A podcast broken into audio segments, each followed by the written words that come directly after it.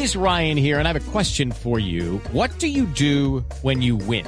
Like, are you a fist pumper? A woohooer, a hand clapper, a high fiver. I kind of like the high five, but if you want to hone in on those winning moves, check out Chumba Casino. At ChumbaCasino.com, choose from hundreds of social casino style games for your chance to redeem serious cash prizes. There are new game releases weekly, plus free daily bonuses. So don't wait. Start having the most fun ever at ChumbaCasino.com. No purchase necessary. BGW. Void were prohibited by law. See terms and conditions. 18 plus.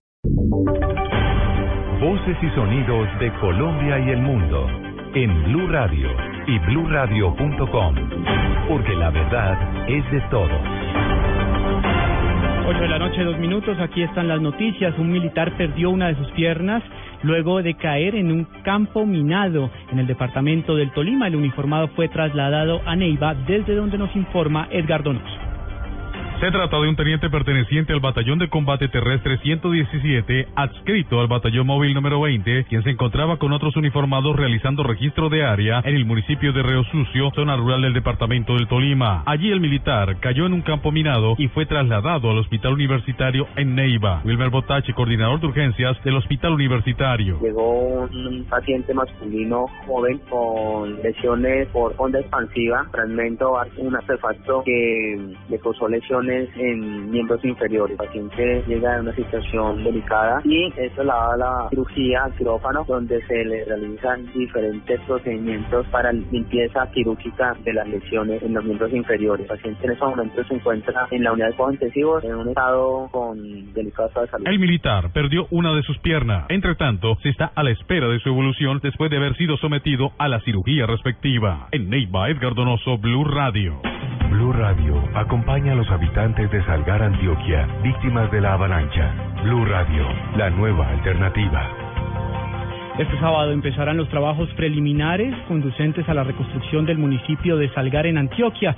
El ministro de Vivienda asumirá esta tarea. Julián Calderón. Mañana el ministro de Vivienda Luis Felipe Henao visitará nuevamente Salgar, pero esta vez en condición de gerente del proceso de reconstrucción del municipio antioqueño que fue arrasado en gran parte por una avalancha hace casi una semana, tras ser designado en esta tarea por el presidente Juan Manuel Santos. No queremos hacer una intervención improvisada, no queremos, eh, no estamos jugando contra el tiempo, que sabemos que el tiempo es una determinante muy importante, queremos hacer una intervención planificada, una intervención que mire que los sitios que estamos escogiendo no estén en zonas de alto riesgo y por eso vamos a contratar una zonificación especial antes de, de escoger el sitio.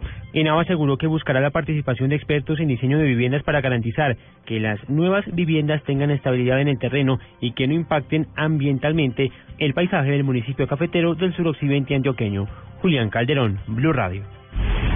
8 de la noche, 5 minutos, en conversación con Blue Radio, el exalcalde de Bogotá, Antanas Mocus, entregó detalles de cuál fue la ayuda que le brindó a la guerrilla de las FARC y por la cual estaría dispuesto a recibir un castigo.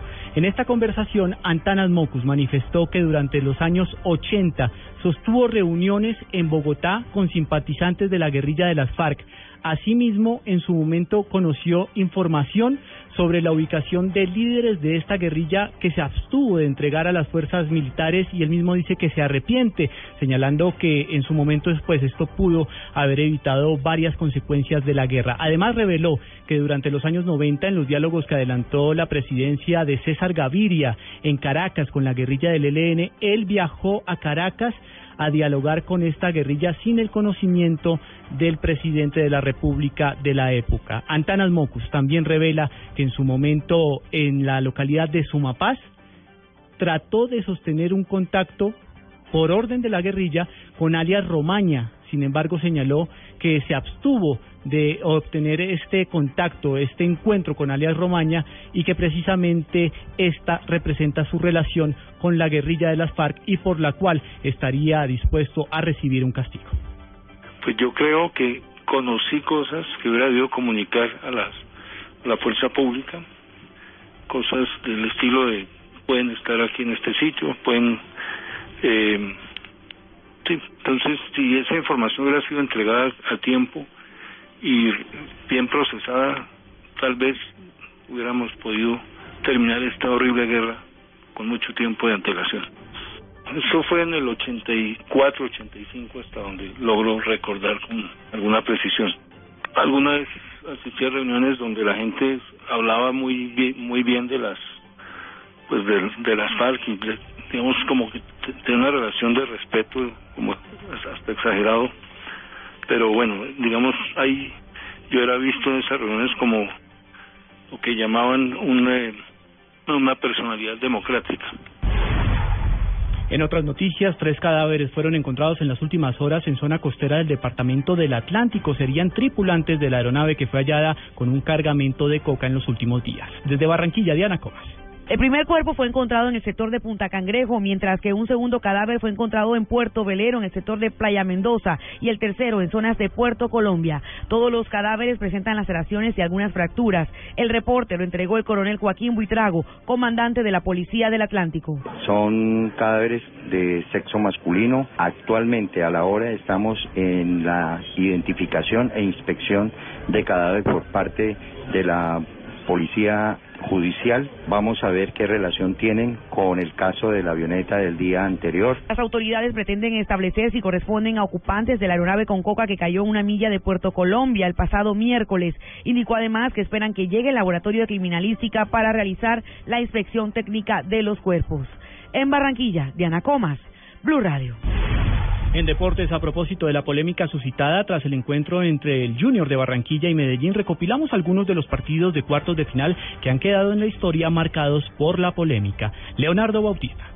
En la noche de este viernes es tendencia en redes sociales el hashtag polémica sin cuartos, a propósito del error del director técnico de Junior, quien alineó a cuatro extranjeros en el campo durante el partido que disputó este jueves ante Medellín, razón por la que el cuadro tiburón fue sancionado y en el escritorio perdió por 3 a 0, pese a haber empatado en la cancha por 2 a 2. A propósito de este hecho, recordamos algunas de las polémicas más recordadas del mundo del fútbol, que precisamente han surgido en la instancia de los cuartos de final de un torneo. Una de las más recientes ocurrió el 4 de julio de 2014 en el marco de la Copa Mundial de Brasil, cuando el cuadro local venció a la selección Colombia por 2 a 1, eliminándola del certamen. Muchas fueron las críticas que surgieron desde territorio nacional hacia el árbitro del encuentro, el español Carlos Velasco Carballo, quien pese a haber anulado un gol supuestamente válido del colombiano Mario Alberto Yepes, la FIFA lo felicitó al término del encuentro, un acto que avivó la polémica a nivel internacional. Otro de los cuestionados partidos en cuartos de final tuvo lugar en la ciudad de Turín, Italia, el pasado 14 de abril, cuando Juventus superó por un dudoso gol de penalti al Mónaco francés en Champions League, torneo en que el propio conjunto italiano supo clasificarse a final, dejando atrás la polémica falta que recibió Álvaro Morata dentro del área y que supuso el empujón que necesitaban los bianconeros.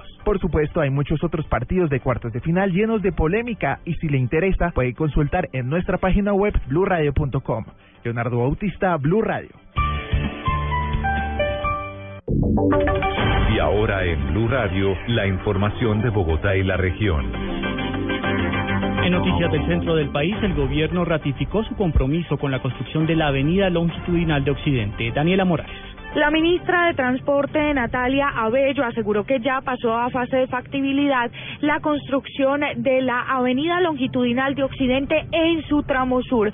Señaló que se hará con una APP y que ya está próximo a sacar la licitación para poder iniciar su construcción. Pero importante compromiso con, con el tema de sacar adelante la LO, que, que esperamos que eh, ya está en estudio de factibilidad en IDU y que esperamos que en los próximos meses ya podamos sacarla eh, en una aprobación y tengamos eh, esta inversión efectivamente a través de una asociación público-privada pueda ser aprobada y podamos ejecutar esta inversión.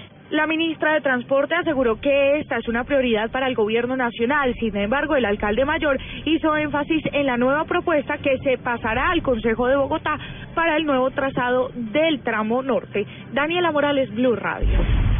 Conozcamos a esta hora el reporte de movilidad en Bogotá con Juan Esteban Silva. Hace pocos minutos se registró la colisión de un taxi, un vehículo particular en la calle 76 con carrera novena sentido oriente-occidente. El hecho solo deja daños materiales. Y en la calle 13, entre Avenida Boyacá y la Avenida Ciudad de Cali, también se presentó el choque entre un camión y un vehículo particular. Se reporta tráfico lento por esta razón en el occidente de la capital. Y en la carrera séptima se presenta flujo vehicular lento entre calles 94 y calle 116 en la vía Subacota y en la vía Bogotá-La Calera. Juan Esteban Silva, Blue Radio. Ampliación de estas y otras informaciones en blurradio.com. Continúen con Blue al Derecho.